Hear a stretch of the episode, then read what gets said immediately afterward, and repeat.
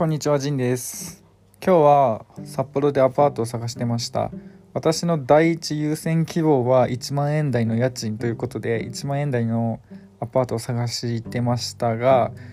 まあ何軒か回ってね、まあこんなの何軒も見てもあんまもう分かんないんで住んでみないと、あの、もういいとこ見つけたんで決めました。まああとは向こうの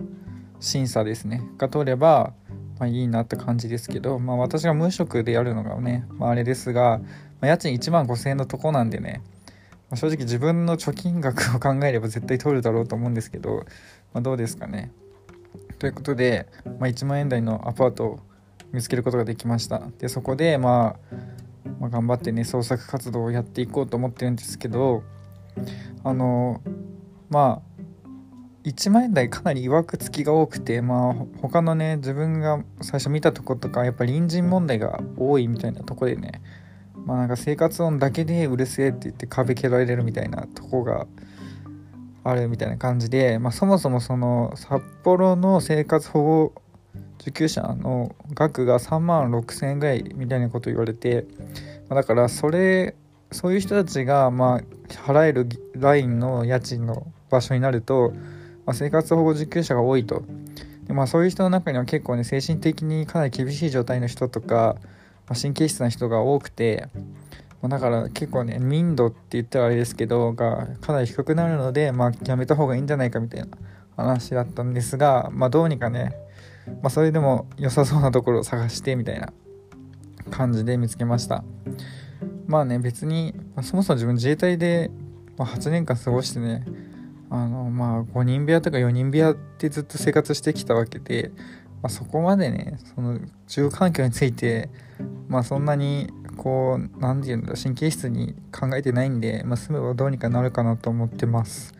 まあね部屋もまあアパートもかなりボロボロですがまあ、ペルーとかに比べたらね全然綺麗じゃんと思ったりしたんですけどね、まあ、そんな感じで、まあ、見つけましたということですね。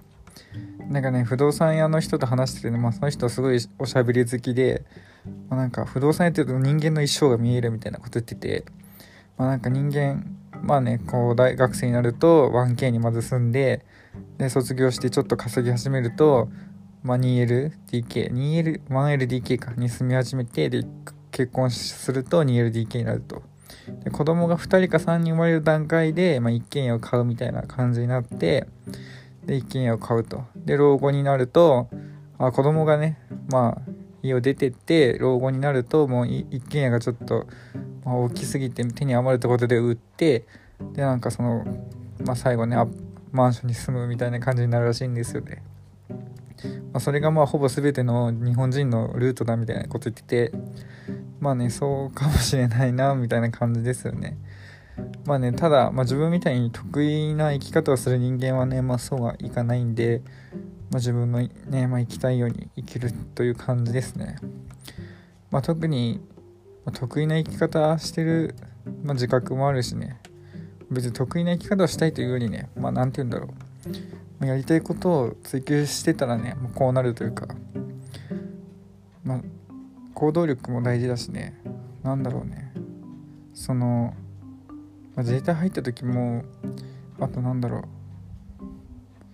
辞めてペルー行った時そして帰ってきてこうやってすぐに家賃が安い気候がいいってことだけでね北海道にまた住むみたいな、まあ、そういうなんだろう自由な生き方。でもまあ一応全部目的があってやってるんでまあやっていくしかないなと。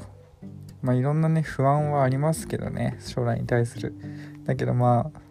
まあ、老後のことを考えてたらね何も本当できないなと思うんで。まああと、まあ、やっぱ普通にこうなんかやっぱ部屋探し楽しいですよね、まあ、自分みたいにボロボロの部屋探してても何て言うんだろうね。ここに住むんだとかね。ここにまあどうやって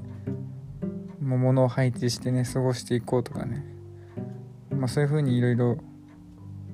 なんだろう考えてるだけでちょっとワクワクするというかまあいろんなお金の不安とかありますけど